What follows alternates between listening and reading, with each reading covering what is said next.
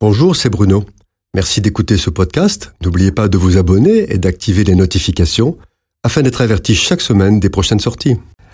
L'apôtre Jacques soulève une question importante qui concerne ce petit organe qui, avec les cordes vocales, permet d'articuler des sons et prononcer des mots, la langue. Il met en garde les chrétiens contre un usage abusif et insensé de la langue, disant Comme un petit feu peut embraser une grande forêt, la langue aussi est un feu, c'est le monde de l'iniquité. Pourquoi a-t-il des mots si forts concernant la langue et son pouvoir? Les mots que nous prononçons nous engagent. L'adage populaire qui dit que les mots s'envolent mais les écrits restent ne rend pas tout à fait une image de la réalité et de l'importance des mots qui sont prononcés. Oui, les mots s'envolent, mais parce qu'ils s'envolent, ils sont recueillis dans l'invisible par de multiples oreilles qui les enregistrent et ne les oublient pas. À l'inverse, les mots écrits dans un livre ou un cahier, tant qu'ils ne sont pas ouverts, seul Dieu peut en avoir connaissance. Pour illustrer cette vérité, remontons l'histoire jusqu'au temps des juges d'Israël, il y a 3200 ans. Il y avait une femme dans la montagne d'Éphraïm à qui on a volé 100 cycles d'argent. C'était une somme considérable. Cette femme, très en colère, maudit celui qui a volé cet argent. Quelque temps plus tard, son fils, appelé Mika, avoue que c'est lui qui a volé l'argent et il le restitue à sa mère qui le bénit.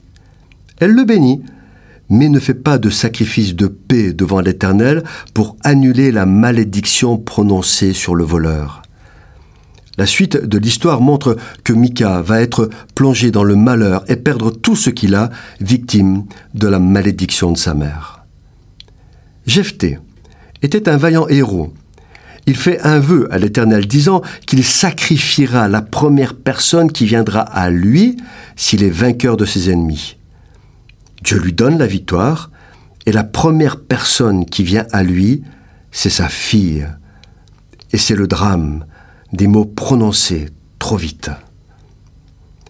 Que de fois nous employons des mots qui dépassent nos intentions. C'est pourquoi Jésus nous invite à ne pas multiplier les vaines paroles, car nous devrons rendre compte de toutes. Ne dites aucune parole mauvaise, bénissez toujours et ne maudissez jamais. Ne prononcez jamais de paroles de malheur. L'histoire de la mère de Mika ou de Jephthé dans le livre des juges sont là pour nous le rappeler. L'enfant de Dieu apporte des paroles de paix, des paroles de bénédiction. Il ne dit rien de négatif sur qui que ce soit. Un jour, un homme ensevelissait son grand-père, un homme de Dieu.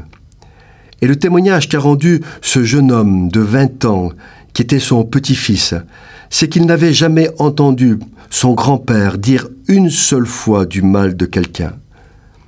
Ce grand-père, par sa vie et ses paroles, a marqué définitivement son petit-fils. C'est le plus beau témoignage qu'un homme puisse rendre. Souvenons-nous que si quelqu'un ne bronche point en parole, c'est un homme parfait, capable de tenir tout son corps en bride. Il est béni de l'Éternel. Cette chronique vous a été proposée par Bruno Oldani et Jacques Cudeville.